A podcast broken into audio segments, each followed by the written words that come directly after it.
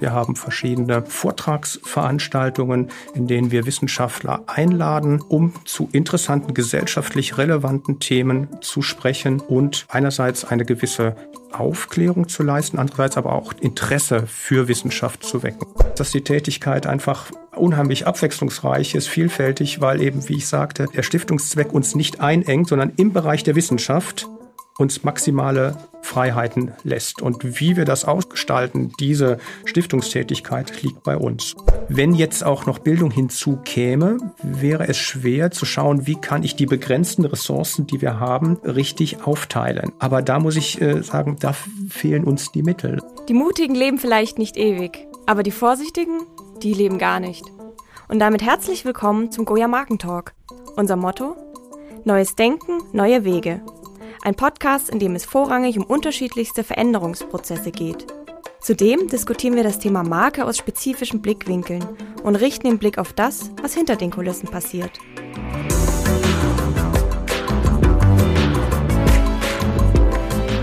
Hallo zu einer neuen Folge Goya der Markentalk.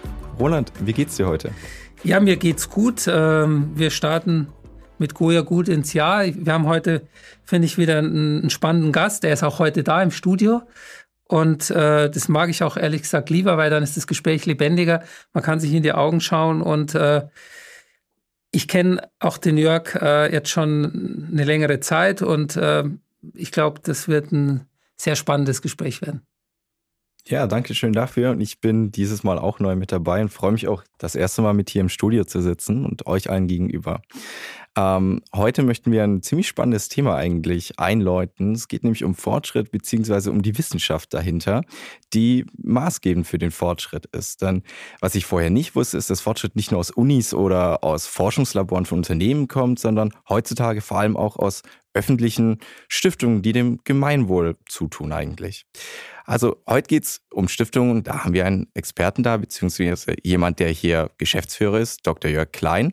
Er ist Geschäftsführer der Daimler und Benz Stiftung und ich hoffe, er hat uns einiges auch zum Stiftungskonzept zu erzählen. Denn sein Stiftungskonzept ist dafür da, die Förderung von Wissenschaft beziehungsweise den wissenschaftlichen Nachwuchs voranzubringen. Das heißt, die unterstützen mit Stipendien Juniorprofessoren und Postdoktoranden in ihren jeweiligen Disziplinen. Hallo, Jörg. Schön, dass du hier bist. Hallo, ihr beide. Ganz herzlichen Dank für die Einladung. Ja, nochmal, wie gesagt, danke, dass du gekommen bist. Und äh, ja, ich glaube, es ist ein hochaktuelles Thema, Wissenschaft. Also nicht nur jetzt für die Wissenschaft und für die Wirtschaft wichtig, sondern ich glaube, ihr habt im Moment auch wieder eine ganz wichtige und besondere Rolle in der Gesellschaft zu spielen. Wir haben bestimmt heute auch noch darauf zurückzukommen und bin ich mal gespannt, welchen Ansatz ihr auch habt, um die Wissenschaft wieder auf diese Position zu rücken, wo sie hin muss weil ihr steht für Fortschritt und für Wohlstand. Das sollte eigentlich nicht zur Diskussion stehen in unserer Gesellschaft. Genau. Und ich habe natürlich vorher ein bisschen Research gemacht und Jörg, ich bin auf eurer Webseite auch auf so einen schönen Dreiklang gestoßen, nämlich forschen, fördern und erfahren.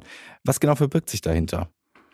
Ja, das sind genau die Schwerpunkte unserer Stiftungsarbeit. Wir haben gerade, als wir vor einigen Jahren die Website neu bearbeitet haben, versucht, unsere Formate, die wir haben, unsere Themen, die wir zurzeit bearbeiten oder die von Wissenschaftlern, Wissenschaftlerinnen bearbeitet werden, zu fassen unter diesen drei Punkten. Wir haben Forschen, das sind klassische Forschungsprojekte. Das sind Forschergruppen, die wir als Stiftung finanzieren, die sich interdisziplinär zusammensetzen, die sich dann ein Thema setzen. Nur um euch ein Beispiel zu nennen, wir haben zurzeit eine Gruppe, die sich mit einer App für Kinder im Vorschulalter mit Migrationshintergründen äh, beschäftigt. Diese App soll dazu dienen, den Sprachstand dieser kleinen Kinder ähm, zu zu ermitteln, um dann konkrete Förderprojekte oder eine konkrete Förderung anschließend für die Kinder anzubieten, wo man Probleme beim Sprachstand äh, misst. Ein anderes äh, Thema von so einem interdisziplinären Forschungsverbund sind Ambivalenzkonflikte. Das sind klassische Konflikte, wo widerstreitende Interessen gibt. Eins dieser Beispiele ist, dass jeder nachhaltige Energie heutzutage braucht, aber oder möchte, aber keine Trasse im Hintergrund in seinem Garten überspitzt gesagt haben, haben möchte. Also das sind Forschungsverbünde, die wir als Stiftung fördern. Der zweite Punkt, fördern, das ist unsere Nachwuchsförderung. Du hast es bereits angesprochen. Wir haben ein Stipendienprogramm. Vor, wir haben begonnen mit einem Postdoktorandenförderung. Heutzutage fördern wir Postdoktoranden und Juniorprofessoren. Das heißt, die in ihrer wissenschaftliche Karriere schon einen Schritt weiter sind um ihnen ihre Karriere in der, in der Wissenschaft zu vereinfachen. Das heißt, wir stellen Mittel zur Verfügung, über die diese Juniorprofessoren, diese Postdoktoranden relativ frei verfügen können, weil wir festgestellt haben, die Finanzierung von solchen Stellen ist weniger ein Problem. Aber sie haben normalerweise wenig oder nur eine geringe Teilhabe an den an Universitäten, an Forschungseinrichtungen zur Verfügung stehenden Mitteln. Und deswegen stellen wir einen Betrag für zwei Jahre, 40.000 Euro zur Verfügung, den sie nutzen können. Und der letzte Punkt, erfahren, das ist die Vermittlung von Wissen oder der Versuch, Wissenschaft in die Öffentlichkeit zu vermitteln. Wir haben verschiedene ähm, Vortragsveranstaltungen, in denen wir Wissenschaftler einladen, um zu interessanten gesellschaftlich relevanten Themen zu sprechen und eine, einerseits eine gewisse Aufklärung zu leisten, andererseits aber auch Interesse für Wissenschaft zu wecken. Das vielleicht in aller Kürze. Mhm. Wie kam es denn eigentlich zur Gründung? Also was, was, war der Auslöser? Also wir kennen ja hier im Raum noch zwei andere bedeutende Stiftungen. Das ist einmal die Dietmar Hopp Stiftung und dann die Klaus Tschira Stiftung, die ja auch, finde ich, sehr viel Gutes äh, auch für die Region und äh, auch für die Wissenschaft tun. Was war eigentlich da bei euch so jetzt der Gedanke zu sagen, wir werden hier aktiv mit ja zwei sehr wohlklingenden Namen. Also jeder kennt ja die Namen und damit verbindet sich ja auch gleich Kopfkino. Ja. Also wir sind jetzt anders als was du angesprochen hast, keine Stiftung, die von einer Person gegründet wurde, sondern eine Unternehmens oder eine Unternehmens ähm, von einem Unternehmen gegründete Stiftung. Und Ausschlag war das 100-jährige ähm, das 100-jährige Jubiläum der Erfindung des Automobils. Aus diesem Grund hatte sich die damalige Daimler-Benz AG ähm, in Person ihres damaligen Vorstandsvorsitzenden, ähm, Professor Breitschwert, der jetzt leider vor kurzem verstorben ist, und des äh, Personalvorstands, Herrn Gens, entschlossen, eine Stiftung zu gründen. Und bei dieser Gründung waren beide Herren sehr vorausschauend, weil sie gesagt haben, wir wollen keine Stiftung, die direkt in den Ruf kommt, die Interessen des Unternehmens zu fördern. Das heißt, wir entlassen sie direkt in eine Unabhängigkeit, das heißt in der Form einer Stiftung des bürgerlichen Rechts und mischen uns als Konzern, als Unternehmen nach Möglichkeit nicht ein. Deswegen auch eine sehr breit gefasster Satzungszweck, Förderung von Wissenschaft und Forschung, ohne hier zum Beispiel das Thema der Automobilität ähm, direkt ein, einzubinden. Hm, interessant. Also ihr seid wirklich autark, autonom, habt ein Stiftungsvermögen und über das könnt ihr frei verfügen. Genau. Es gibt eine, nach wie vor eine Verbindung zum Unternehmen. Jede Stiftung hat ein Kuratorium oder einen Stiftungsrat. In diesem Stiftungsrat sitzen bei uns Vertreter des Unternehmens, beziehungsweise mittlerweile sind es ja zwei durch die Trennung von äh, Mercedes-Benz äh, Car Group und Daimler Trucks, Vertreter des Unternehmens. Und dadurch ist immer noch eine Verbindung zum Unternehmen gewährleistet. Auch in anderen Beziehungen gibt es Bezüge zum Unternehmen. Wir haben, können das vielleicht nachher nochmal, kann ich das erläutern, eine Vortragsreihe, die nennt sich Dialog im Museum, die regelmäßig im Mercedes-Benz-Museum stattfindet. Das ist eine gemeinschaftliche Vortragsreihe, in denen Wissenschaftler und Wissenschaftlerinnen auftreten, die wir mit dem Museum und des, des Unternehmen, äh, mhm. dem Unternehmen veranstalten. Aber um es für mich nochmal einzuordnen, ihr seid grundsätzlich unabhängig. Wir sind grundsätzlich unabhängig. Das ist, sage ich mal, das Prinzip einer Stiftung des, des bürgerlichen äh, Rechts. Der Stiftungsrat ist sozusagen das Aufsichtsgremium des Vorstands. Es gibt einen Vorstand, aber der Vorstand ist in seinen Entscheidungen, ist er, ist er frei. Mhm. Und wie lange machst du das jetzt eigentlich schon? Ich bin jetzt schon auch, das muss man sich immer, muss ich immer vor Augen halten, schon seit 2000 dabei, also schon eine geraume Zeit. Was aber auch dadurch zu begründen ist, dass die Tätigkeit einfach unheimlich abwechslungsreich ist, vielfältig, weil eben, wie ich sagte, ähm, der Stiftungszweck uns nicht einengt, sondern im Bereich der Wissenschaft uns maximale Freiheiten lässt. Und wie wir das ausgestalten, diese Stiftungstätigkeit liegt bei uns. Und da sind, sage ich mal, den Ideen keine Grenzen gesetzt. Ja. Okay, das heißt, ihr seid ja eigentlich dann ziemlich unabhängig von den Namen und da möchte ich auch gleich nochmal drauf eingehen. Daimler und Benz, weil das sind ja sozusagen die Namengeber eurer Stiftungsmarke, eurer Stiftung. Und im heutzutage Marketing-Sprech oder bei uns in der Agentur sagen wir dazu Personal Brands. Ähm, wie steht's denn um die Marke? der Daimler und Benz Stiftung sozusagen. Also wie bekannt seid ihr im In- und Ausland und welches Image habt ihr bei euren Anspruchsgruppen? Die, äh, diese Frage ist nicht so ganz einfach äh, zu beantworten. Das hängt natürlich damit zusammen, dass wir als Stiftung kein klassisches Produkt haben, das wir verkaufen können, sondern wir können als Stiftung durch unsere Reputation punkten. Wir können dadurch punkten, dass wir den Wissenschaftlern und die Wissenschaft das Gefühl haben, wenn sie bei uns eine Förderung beantragen oder äh, bekommen, einen Vorteil haben. Äh, was du ansprichst, ist aber natürlich auch ein Problem bzw. ein Missverständnis, was die Stiftung von Beginn an, sag ich mal, mit sich trägt. Ähm, denn bei dem Namen Daimler und Benz werden Erwartungen geweckt, äh, beziehungsweise jemand hat Assoziationen, die man als Stiftung nur begrenzt ähm, erfüllen kann. Zum einen ist dann oft diese Vorstellung, naja, ihr gehört ja sowieso zum Konzern und ihr macht nur Automobilforschung und warum soll ich das? Das ist ja irgendwie, und viele haben da auch Probleme mit. Und man muss erstmal erklären, beziehungsweise das ist war auch unser Versuch zu erläutern, dass, wie du sagst, äh, Roland, wir unabhängig sind, wir die ähm, Ergebnisse, die gewonnen werden, nicht direkt erstmal oder primär dem Konzern zur Verfügung gestellt werden, sondern der Öffentlichkeit, der Scientific Community, jedem, der Interesse hat, zur Verfügung äh, gestellt werden.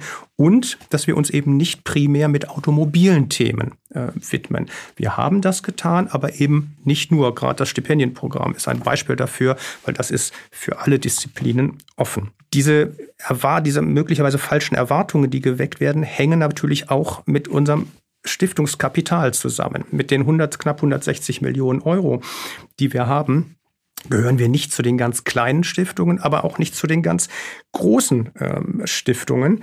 Und äh, letztlich ist es auch ein Thema, Wissenschaft ist unserer Gesellschaft nicht besonders äh, interessant. Also da sind kulturelle Themen, gesellschaftliche, soziale, Bildungsthemen in der breiten Bevölkerung. Also Wissenschaft hat oft erstmal was von Grundlagenforschung und das kann man Menschen nur begrenzt vermitteln, auch die Sinnhaftigkeit, warum man sich jetzt zum Beispiel mit linguistischen Problemen, ich sage einfach nur ein Beispiel, mit einem Nebensatz im Deutschen beschäftigen muss. Da gibt es Forschung zu. Aber dass das dann vielleicht irgendwann Einfluss hat in Spracherkennungssoftware, das ist sozusagen immer ein gewisser äh, Rattenschwanz. Du hast vorhin große Stiftungen erwähnt. Es gibt, wenn ich äh, euch fragen würde, welche Stiftung ihr kennt, kommt euch vielleicht Bertelsmann Stiftung, mhm. äh, Volkswagen Stiftung genau. oder Bosch. Das sind natürlich Stiftungen, die über ein ungleich größeres Kapital verfügen, die teilweise anders konstruiert sind, die also kein Stiftungskapital haben, die Volkswagen Stiftung aus dem Verkauf von Aktien hervorgegangen ist und so weiter. Und da tun wir uns natürlich schwer, in diesem Konzert hinsichtlich unserer Marke, unserer Bekanntheit ähm, zu, zu bestehen. Und was dann wir versuchen und versucht haben und versuchen durch bestimmte, also Nischen zu finden, wo wir mit unseren Mitteln punkten können. Und eins ist eben dieses, äh, zum Beispiel das Stipendienprogramm, in dem äh, wir jungen Doktoranden diese Mittel geben, die sie nicht haben und dadurch uns auch als Marke etabliert haben. Also wir haben oft bekommen die Rückmeldung, dass gerade dieses Stipendium, auch wenn es jetzt vom Volumen nicht so ganz umfangreich ist, einen Beitrag, einen signifikanten Beitrag für die weitere Karriere dieser jungen Doktoranden ähm, geliefert Wie, wie ist denn da, wir sind ja im Markentalk, wie sage ich, die Reputation? Also wenn ich jetzt Stipendiat äh, eurer, deiner Stiftung bin, lädt mich das auch auf in der Wissenschaftscommunity, dass ich sagen kann, ich bin Stipendiat jetzt äh, von eurer Stiftung. Also habt ihr da eine Reputation, dass das was Besonderes ist? Also das, das meinte ich. Wir bekommen, wir, wir, wir halten den Kontakt. Das ist auch etwas, was unsere Stiftung auszeichnet. Wir geben, wir sehen uns nicht nur als Geldgeber, sondern wir versuchen, einen persönlichen Kontakt herzustellen. Das heißt, wir bleiben auch nach der Förderung, versuchen wir mit unseren Stipendiaten in Kontakt zu bleiben. Und oft, ich höre das sehr oft, ich frage sie auch, was war das denn jetzt? War das jetzt nur eins von vielen? Und es kommt relativ häufig der Rückhalt, nein, allein dieser Name, ein Daimler-Benz-Stipendium, weil es auch sehr kompetitiv ist.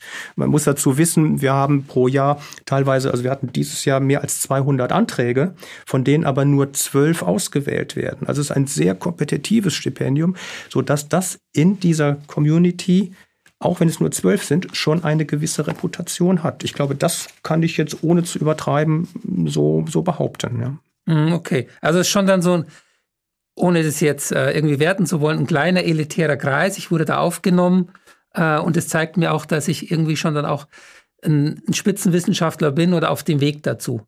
Ganz, ganz genau, ganz genau. Also es ist ja nicht nur so, dass wir 200 äh, Anträge haben und dann wählen wir aus. Nein, wir haben verschiedene Stufen. Also wir laden zum Beispiel von diesen 200 knapp 40 zu einer persönlichen Präsentation ein und von denen werden dann mhm. zwölf. Mhm. Und es ist auch ein begutachteter Prozess. Es ist jetzt nicht nur, dass wir in der Stiftung sagen, ist ein schöner Antrag, sondern all diese Anträge kommen mit Gutachten, aber jede Person schauen wir uns an, weil das ist auch ganz entscheidend, dass du die Person siehst. Wir fördern mit diesem Programm Köpfe und nicht Projekte. Für uns sind die Menschen, also die Wissenschaftler selbst, stehen im Vordergrund und im Mittelpunkt. Das finde ich jetzt interessant, weil da sind wir wieder bei unserem Thema eben Branding. Also der Mensch ist für dich dann quasi auch ein Bewertungsfaktor. Äh, wie bewertet ihr denn diese Menschen? Also nach welchen Merkmalen, nach welchen Charakteristiken sagt ihr, das ist jemand, der jetzt auch zu uns passt als Persönlichkeit und wir wollen auch in seine Persönlichkeit investieren. Also in diese Beziehung. Du sagst, ihr investiert in Beziehungen. Nach welchen Merkmalen wählt ihr da Menschen aus? Also wir haben jetzt keinen Kriterienkatalog, dass wir jetzt auf ähm, Charaktereigenschaften abklopfen, sondern der Punkt ist, im Mittelpunkt steht die, die, die Exzellenz des Projekts, die Wissenschaftlichkeit des Projekts. Wir laden diejenigen, die uns nach einer Vorauswahl interessant erscheinen, laden wir ein. Vor Covid zu einem persönlichen Treffen in Ladenburg, wo die Stiftung sitzt. Jetzt die letzten zwei Jahre eh leider nur über Videokonferenzen. Aber auch in Anwesenheit, also in Anwesenheit von Stiftungsvertretern, aber auch externen Gutachtern.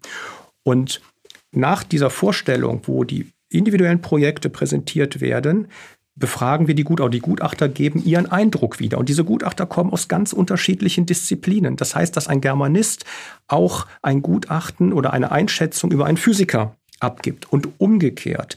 Und es ist wirklich interessant. Es gab, wir ich mache das ja jetzt, wie gesagt, schon eine gewisse Zeit. Und wir haben an diesem Auswahlverfahren festgehalten. Es gab nie, es gab nie eine größere Diskussion, sondern diese Gutachter, obwohl sie aus ganz unterschiedlichen Disziplinen kommen, waren sich hinterher relativ einig, wer förderungswürdig ist und wer nicht. Und da muss man jetzt nicht gucken, der hat jetzt irgendwie krumm gestanden oder so, sondern das ist sozusagen aus ihrer wissenschaftlichen Expertise, aus dem jeweiligen Kenntnis, wie Wissenschaft funktioniert, was Wissenschaft ausmacht, wird dann hinterher immer die Voraussetzung, das Projekt ist wissenschaftlich exzellent, wählen wir dann unsere mhm. Kandidaten, unsere Stipendiaten aus. Du wurdest ja auch promoviert. Aus welcher Disziplin kommst eigentlich du? Bist du jetzt mehr so der Geistessozialwissenschaftler oder mehr so der Natur- und Technikwissenschaftler? Ich bin der klassische Naturwissenschaftler. okay. Ich habe Chemie studiert, bin dann hinterher in die Biologie äh, ein bisschen gewandert und habe mich dann aber äh, während meiner Promotion mit molekularbiologischen Themen beschäftigt. Und da kam auch noch ein bisschen Zoologie hinein. Also, dass ich auch schon ein wenig äh, in den, die, die Grenzen überschritten habe. Okay. Ähm, ja, ich würde jetzt noch mal gerne etwas tiefer in die Marke einsteigen, Jörg. Es gibt einen berühmten Psychologen, vielleicht hast du von dem schon mal gehört, Amos Tversky, der kongeniale äh, Partner von Daniel Kahnemann, der auch 2002 als erster Nicht-Ökonom, ich bin ein Ökonom, äh, den Wirtschaftsnobelpreis bekommen hat. Und dieser sehr, sehr kluge Mann hat mal gesagt, wer interessante Dinge oder interessante Geschichten erzählen kann, dem passieren interessante Dinge.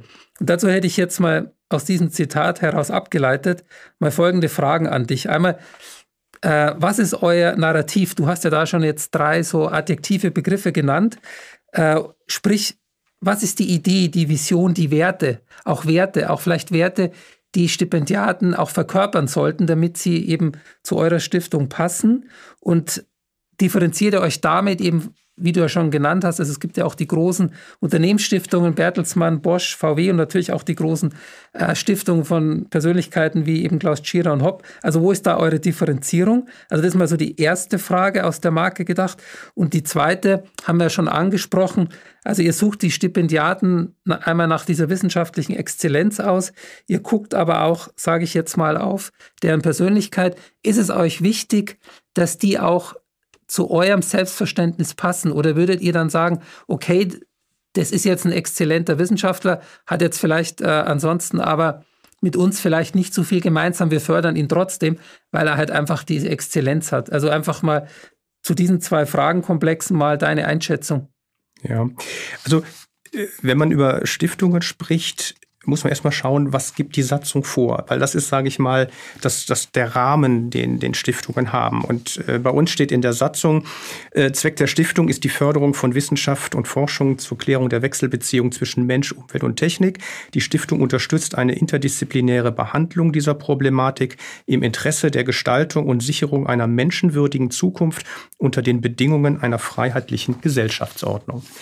Das ist natürlich ein extrem hoher Anspruch, dem man immer wieder versuchen muss, gerecht äh, zu werden. Und es ist natürlich klar, wir allein als Stiftung, wir können die Welt äh, nicht, nicht verbessern. Wir versuchen einen Beitrag zu leisten. Und ähm, man kann es vielleicht zusammenfassen, wir verstehen uns als Dienstleister äh, an der Wissenschaft. Wir können ja selbst, wir haben kein Institut, das wir finanzieren, sondern wir finanzieren Wissenschaftler. Und das muss man immer wieder sagen, dass die Wissenschaftler in unserem Land diejenigen sind, die letztendlich Innovation schaffen, die einen Mehrwert schaffen, die neue, die auch die Grundlagen für neue Produkte. Und das ist, sage ich mal, vielleicht, was man als unser Wert ähm, bezeichnen kann. Wir versuchen den Wissenschaftlern, die wir fördern, das Leben so einfach wie möglich zu machen. Also ohne große Bürokratie, mit einer Flexibilität. Wir versuchen nicht reinzureden. Wir haben bei dem Stipendienprogramm einen rigiden Auswahlprozess. Auch andere Projekte, die wir fördern, werden begutachtet. Und wenn wir uns entschieden haben, jemanden zu fördern, dann lassen wir die auch laufen. Das heißt, wir versuchen, wir bitten natürlich in regelmäßigen Abständen Sachstandsberichte, das ist vollkommen klar. Wir lassen es nicht ganz frei. Aber ähm, unsere Vorstellung ist, die Mittel, die wir haben, so einzusetzen, dass wir einen möglichst, das, oder dass über die Wissenschaftler die Gesellschaft einen möglichst großen Output bekommt. Kurz mal eine Zwischenfrage, weil du es jetzt ein paar Mal angesprochen hast. Was bekomme ich eigentlich von euch monatlich? Also es würde mich jetzt schon mal interessieren. Ja, also das ist unterschiedlich. Ähm, in dem Stipendienprogramm sind es 40.000 Euro, die diese Wissenschaftler bekommen, aber zur freien Verfügung. Die können sie für Reisen nutzen, vielleicht für die Anstellung von studentischen Hilfskräften. Jede Disziplin ist anders. Eine Naturwissenschaft ist es vielleicht eine Spezialchemikalie, die mir die Universität nicht zur Verfügung stellt. Also das ist auch kein großer Betrag, muss man denken. Deswegen, wir fördern ja auch nicht die Lebenshaltungskosten. Das sind wirklich nur Mittel, die für das Projekt genutzt werden können. In anderen Projekten fördern wir ganze Stellen. Also das sind dann äh, im öffentlichen Dienst angelehnt, sind es dann Wissenschaft, äh, sind es wissenschaftliche Mitarbeiterstellen, ähm, die wie sie an Universitäten ähm, üblich, üblich sind und mhm. Hochschuleinrichtungen. Okay, jetzt nochmal zu diesen Werten, weil das ist für mich immer jetzt beim Branding ganz wichtig, also um es nochmal anschaulich zu machen. Also wir machen das hier für Kunden und wir machen das auch für uns selbst. Also wir zum Beispiel haben ein Markenleitbild, das hängt auch in der Agentur. Der Josh muss da quasi jeden Tag draufschauen, weil es genau an der Wand ist, äh, wo er gegenüber sitzt. Und wir haben drei Kernwerte. Wir haben einmal als unseren Kulturwert, das nach innen geht, das ist bei uns familiär. Dann haben wir den sogenannten Substanzwert, also wie werden wir überhaupt satisfaktionsfähig im Markt? Das ist bei uns professionell. Äh, und das dritte ist als Differenzierungswert ganzheitlich. Und ich muss echt sagen, ich lebe diese Werte. Also ich hatte jetzt gerade wieder die Tage ähm, ja, sage ich jetzt mal, so, ein, so einen längeren E-Mail-Austausch äh, mit einem Kunden von uns. Und ähm, da denke ich immer wieder an unsere drei Werte und die leiten mich tatsächlich. Also es sind tatsächlich auch Leitwerte, wo ich auch immer wieder sage, sind wir professionell, sind wir intern familiär, sind wir ganzheitlich, äh, wie wir an Aufgaben rangehen und sind unsere Lösungen tatsächlich ganzheitlich, erfüllen wir den Anspruch. Nochmal zu diesem Thema Wertesystem. Was sind denn so eure Kernwerte? Also ich könnte einige direkt da äh, unter, unterstreichen. Was für uns wichtig ist, ich glaube, ich hatte das mal kurz erwähnt, es ist das persönliche Verhältnis zu den von uns Geförderten. Dieses, was du vielleicht als familiär bezeichnest. Mhm. Ähm, man kann es zum Beispiel daran festmachen, es ist nicht nur so, dass wir die Stipendien geben, sondern wir laden einmal im Jahr, treffen sich Stipendiaten zu einem Treffen. Also das war in der, bei uns in der Stiftung oder an einem anderen ähm, Ort. Da hat sich in der Zwischenzeit ein Alumni-Verein gegründet, ähm, die selbst auch mit der Stiftung gemeinsam diese, Steff diese Treffen vorbereiten.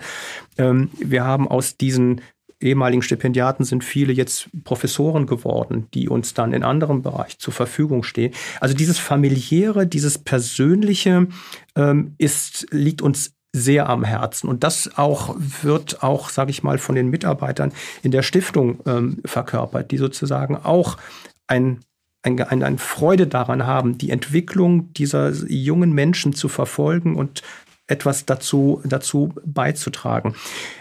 Professionalität, denke ich, das versteht sich von, von selbst. Also das wäre jetzt für mich, dass man es nicht extra ähm, als, als Wert definieren muss. Ähm, auch wir ähm, versuchen natürlich oder gehen mit der Zeit und schauen, wie kann man es einfacher machen. Sei es jetzt in der Kommunikation mit unseren ähm, Stipendiaten, mit unseren äh, Mittelempfängern ähm, sei es aber auch in der Außenwahrnehmung unserer Stiftung ähm, durch, äh, sei es Social Media, sei es äh, Internet. Also das ist auch natürlich, aber wie gesagt, das, das versteht sich für, für selbst. Aber nochmal, ich glaube, das Besondere ist und eins unserer Werte ist, ähm, dass wir uns, dass wir nicht einfach nur eine abstrakte Institution sind, sondern dass wir, wie gesagt, versuchen, auf die, auf die individuellen Bedürfnisse unserer, der von uns geförderten einzugehen und dann auch kurzfristig in der Lage sind, Mittel umzuwidmen oder Kontakte herzustellen, ähm, immer im Interesse des, des Projektes. Ja, da kam ja einiges zusammen, was ihr fördert. Und das klingt an sich sogar sehr spannend. Ich glaube, ich muss mich nochmal mit der Thematik tiefgehender beschäftigen und auch mal ein paar Projekte vor euch angucken. Würde mich mal interessieren, was da vielleicht auch das coolste Projekt war. Aber ich habe jetzt abschließend noch eine andere Frage wir sind ja jetzt gerade in einer ziemlich oh, fast schon bedrückenden Zeit, wenn man so die Nachrichten und sowas anguckt, denn man sieht immer mehr so Bewegungen auf den Straßen rumlaufen, die der Wissenschaft, äh, sagen wir einfach mal, nicht mehr wirklich vertrauen und eher auf wirre Theorien oder auf Informationen aus Telegram-Gruppen oder whatever achten.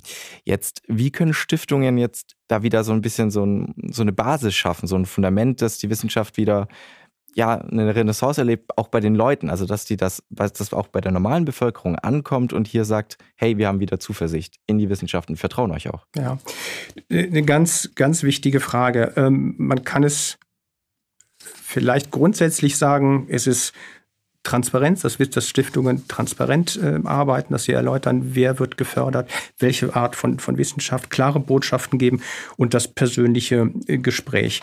Ähm, wir haben als, also unsere Stiftung vor drei Jahren ein Buch mit führenden Repräsentanten aus dem Wissenschaftsjournalismus, ein Buch ähm, veröffentlicht, äh, Wissenschaft und Gesellschaft, ein vertrauensvoller Dialog. Ähm, auch sind wir dazu übergegangen, die Ergebnisse aus den von uns geförderten Projekten grundsätzlich als Open Access äh, zu veröffentlichen. Das heißt, dass also diese Ergebnisse für jeden kostenlos äh, im, im Netz zur Verfügung ähm, stehen. Wir haben verschiedene Vortragsreihen, in denen wir Wissenschaftler einladen. Aber, und das muss man natürlich selbstkritisch sagen, erreichen wir damit die Menschen, die du wahrscheinlich ja angesprochen hast. Das sind nicht die Querdenker, die wir heute auf den Straßen sehen. Das sind nicht diejenigen, die von Fake News äh, reden oder die man nicht mehr erreichen ähm, kann. Aus meiner Sicht geht es hier, man muss viel früher anfangen. Das ist Kindergarten, das ist Schule, das ist der Bildungsbereich. Wir dürfen laut Satzung im Bildungsbereich leider nicht tätig werden, sondern es ist in meinen Augen ein Versagen, dass es überhaupt so, also es so viele Menschen gibt, die diese wissenschaftlichen Erkenntnisse äh, ablehnen. Und es gibt viele Stiftungen, die sich dort ähm, engagieren.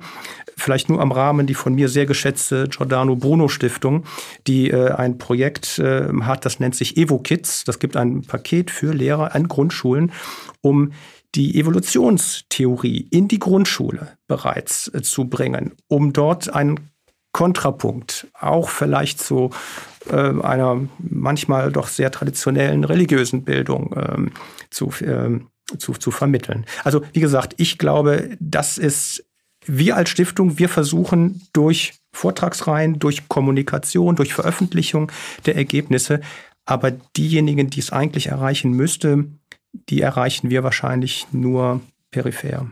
Du hast jetzt gerade gesagt, da sind euch im Bereich Bildung die Hände gebunden. Für mich ist ja die Identität einer Organisation und damit auch einer Stiftung nichts Starres, sondern für mich ist es was Fließendes. Also das wandelt sich eben so, wie auch eine Gesellschaft sich wandelt. Also wäre es vielleicht nicht auch mal denkenswert, dass ihr mal auf einer höheren Metaebene mal drüber nachdenkt, quasi auch den Stiftungszweck nochmal zu reflektieren und zu sagen, da gibt es vielleicht ein Need, und da müssten wir vielleicht auch als Stiftung uns jetzt, jetzt mehr engagieren, weil ich meine, diesen ganzen Wohlstand, den wir heute haben, den verdanken wir halt der Wissenschaft. Äh, und die Aufklärung, das waren ja auch Wissenschaftler, die haben das eben in Gang gesetzt, was heute eben unsere Welt ist. Auch mit ihren Schattenseiten. Klar, also der Kapitalismus zum Beispiel ist ja nicht nur positiv, sondern er ist halt sehr, sehr effizient, aber er ist manchmal in den Bereichen Verteilung soziale Gerechtigkeit oder wie geht man mit Ressourcen um, hat er natürlich auch äh, seine Nachteile. Aber insgesamt äh, hat er sehr viel Wohlstand geschaffen und er basiert ja immer auf dem, was kluge Köpfe in der Wissenschaft entwickeln. Ist es nicht vielleicht auch für euch mal an der Zeit, sich da zu challengen und zu hinterfragen, müssen wir da nicht auch rein? Haben wir da nicht auch eine gesellschaftliche Verantwortung? Würde ich sagen, sofort ja. Nur das Problem ist, die, oder die Gefahr, die ich sehe, sich zu verzetteln. Also dadurch, dass uns die Satzung vorgibt, im Bereich der Wissenschaft tätig zu werden, die ja allein, das, dieses Feld allein ist ja schon sehr groß und es gibt unheimlich viel Handlungsbedarf, wo Stiftungen sich neben den staatlichen äh, Einrichtungen, DFG oder Ministerium engagieren können. Wenn jetzt auch noch Bildung hinzukäme, wäre es schwer zu schauen, wie kann ich die begrenzten Ressourcen, die wir haben, richtig aufteilen. Also grundsätzlich ja, es gibt unheimlich viele Dinge, die man angehen könnte. Aber da muss ich äh, sagen, da fehlen uns die Mittel. Also wenn wir mehr Mittel zur Verfügung hätten, gäbe es jede Menge Ideen, wo man einsteigen könnte. Äh, und ich sehe genau die Notwendigkeit äh, wie du. Aber ähm, es ist immer eine Frage bei, bei Stiftungen, wie viel Mittel steht für die Fördertätigkeit mhm. zur Verfügung. Okay, dann sage ich mal, nach außen gerichtet. Äh, liebe Menschen, die ihr vielleicht über Vermögen verfügt, vielleicht könnt ihr ja äh, einer guten Sache vielleicht da nochmal Geld stiften. Ich glaube, es ist hier gut investiertes Geld. Und äh, ja, ich habe vielleicht auch noch eine Abschlussfrage. Äh, ihr habt ja diese Vortragsreihe und ich glaube, das ist letztlich auch das Kernthema der Stiftung, dieser Dreiklang, dieser Zusammenhang zwischen Mensch, Umwelt und Technik. Und äh, ich persönlich glaube jetzt, dass künstliche Intelligenz, äh, wie wahrscheinlich keine andere wissenschaftliche Disziplin, diesen Dreiklang wesentlich verändern kann. Ich glaube auch irgendwann wird es das tun. Ob das jetzt in diesem Jahrhundert ist oder im nächsten, das werden wir dann sehen oder nachfolgende Generationen. Also ich glaube, unsere Alltagswelt, auch unser Demokratiesystem, unsere Wirtschaft, unser Arbeitsleben, die Gesellschaft als Ganzes, glaube ich, kann von der KI verändert werden. Auch das hat ja wieder positive Aspekte und vielleicht auch negative Aspekte. Wie ist da eigentlich die Stiftung jetzt zu diesem Thema positioniert? Habt ihr da eine eigene Haltung? Fördert ihr vielleicht auch dieses Thema KI? Wie, wie muss ich mir das da bei eurer Stiftung vorstellen? Es ist natürlich ein extrem großes Thema. Wir haben als Stiftung dazu in der Tat schon gefördert, ähm, zum Beispiel im Bereich der Roboterethik. Also gerade im Zusammenhang mit künstlicher Intelligenz stellt sich ja irgendwann die Frage, kommt es so weit oder dass oder wie, wie gehen Roboter in ethischen Entscheidungen äh, um? Beim autonomen Fahren ist es ja zum Beispiel auch eine große mhm. Dis Diskussion. Also da haben wir zugefördert, auch zu ähm, künstlicher Intelligenz in der Pflege, also der Einsatz von, von Robotern in der Pflege, auch ein sehr ähm, schwieriges ähm, Thema. Wie ist die Interaktion zwischen ähm, Robotern ähm, und ähm, pflegenden, zu pflegenden Personen? Weil da geht es ja nicht nur um dass man sie hochheben muss, sondern geht ja auch die Interaktion. Wie geht man, ähm, wie, wie kann ein Roboter die, die, die Nöte oder die Bedürfnisse erfüllen? Also wir haben das gemacht. Was wir nicht machen, dass wir auf ein Thema anspringen und dann unsere gesamte Energie darauf ähm, verwenden, weil gerade natürlich künstliche Intelligenz ein Megathema ist, was von unheimlich vielen Institutionen ähm, bearbeitet ähm, wird. Deswegen versuchen wir, die also etwas zu finden, was wir mit unseren Mitteln bearbeiten können, wo für uns ähm, wir eine Möglichkeit sehen, ein, ein äh, Impact zu leisten. Aber wir haben jetzt nicht, dass wir sagen, wir haben eine Stellungnahme oder eine Einstellung gegenüber künstlicher Intelligenz. Es wird kommen, es wird die Gesellschaft verändern. Das ist ähm, ganz, ganz klar. Wie gesagt, wir gucken uns immer einzelne Aspekte dann, dann an. Grundsätzlich versuchen wir uns aber offen zu halten gegen auch andere Mega, Megathemen oder andere Themen, die von gesellschaftlicher Relevanz sind. Also jetzt nicht nur künstliche Intelligenz, sondern äh, wie gesagt, andere, der, das ist der ganze Kanon der, der Disziplinen und Themen, die auch äh, auf uns zukommen werden. Okay, ja. Also danke fürs Kommen. Äh, Sehr dann, gerne. Josh, es war heute eine Premiere. Und äh, ich finde, du hast es gut gemacht und dann freuen wir uns auf die nächsten Gespräche und ich hoffe, das Lampenfieber war jetzt nicht zu groß bei dir heute. Ja, das ging. Also das Zittern hat dann so nach den ersten zehn Minuten aufgehört, aber ähm, ich freue mich auch auf die nächsten. Das war sehr spannend. Sehr ich finde, du hast das klasse gemacht und es war sehr angenehm. Vielen Dank für die Einladung. Ja, ähm, ja, vielleicht mal in ein, zwei Jahren wieder. Vielleicht gibt es dann spannende Themen. Und ähm, also ich finde, es gibt immer Gäste, wo man sagen kann, die können auch zu Stammgästen werden, weil sie einfach auch ein super spannendes, lebendiges Thema haben. Dazu würde ich dich jetzt auch mal zählen zu dieser das Kategorie. Und äh, ja, ja, also auf jeden Fall seid ihr am Puls der Zeit und äh, ich glaube, es ist ganz wichtig, dass es euch gibt und dass ihr äh, halt auch wirklich die Fahne hochhält für das Thema Rationalität in unserer Gesellschaft. Danke euch. Okay, ciao. Tschüss. Tschüss. Das war's schon mit dem Goya Markentalk. Vielen Dank, dass ihr heute mit dabei wart. Abonniert gerne unsere Social Media Kanäle und diesen Podcast. Und wenn ihr schon dabei seid, schaut gerne mal auf unserer Website goya.eu vorbei. Dort findet ihr nicht nur unser Markenbriefing, sondern auch viele Infos rund um die Themen Innovations- und Brandmanagement. Tschüss und bis bald!